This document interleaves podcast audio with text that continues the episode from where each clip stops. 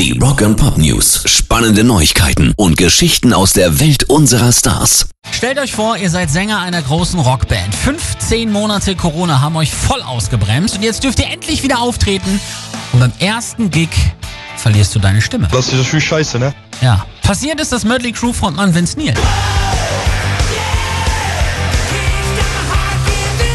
Er spielt am Wochenende eine Soloshow beim Boone, Iowa River Valley Festival in Iowa und bei Girls, Girls, Girls ging nix mehr.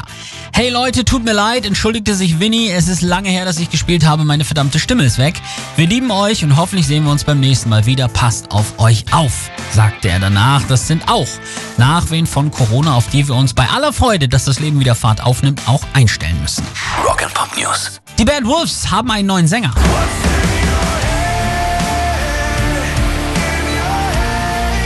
Nachdem sie Tommy Wächst wegen einiger Unstimmigkeiten, unter anderem der Leugnung von Corona, äh, gekickt haben, übernimmt jetzt Daniel D.L. Leskiewicz alles andere als ein Unbekannter. In den letzten 20 Jahren war er sehr untriebig, Gründungsmitglied der Metalcore-Band The Acacia Strain, bis 2013 auch Leadgitarrist. Zusätzlich arbeitet er als Songwriter und Produzent vor allen Dingen für All That Remains, Legion, For the Fallen Dreams und eben auch für die Bad Wolves.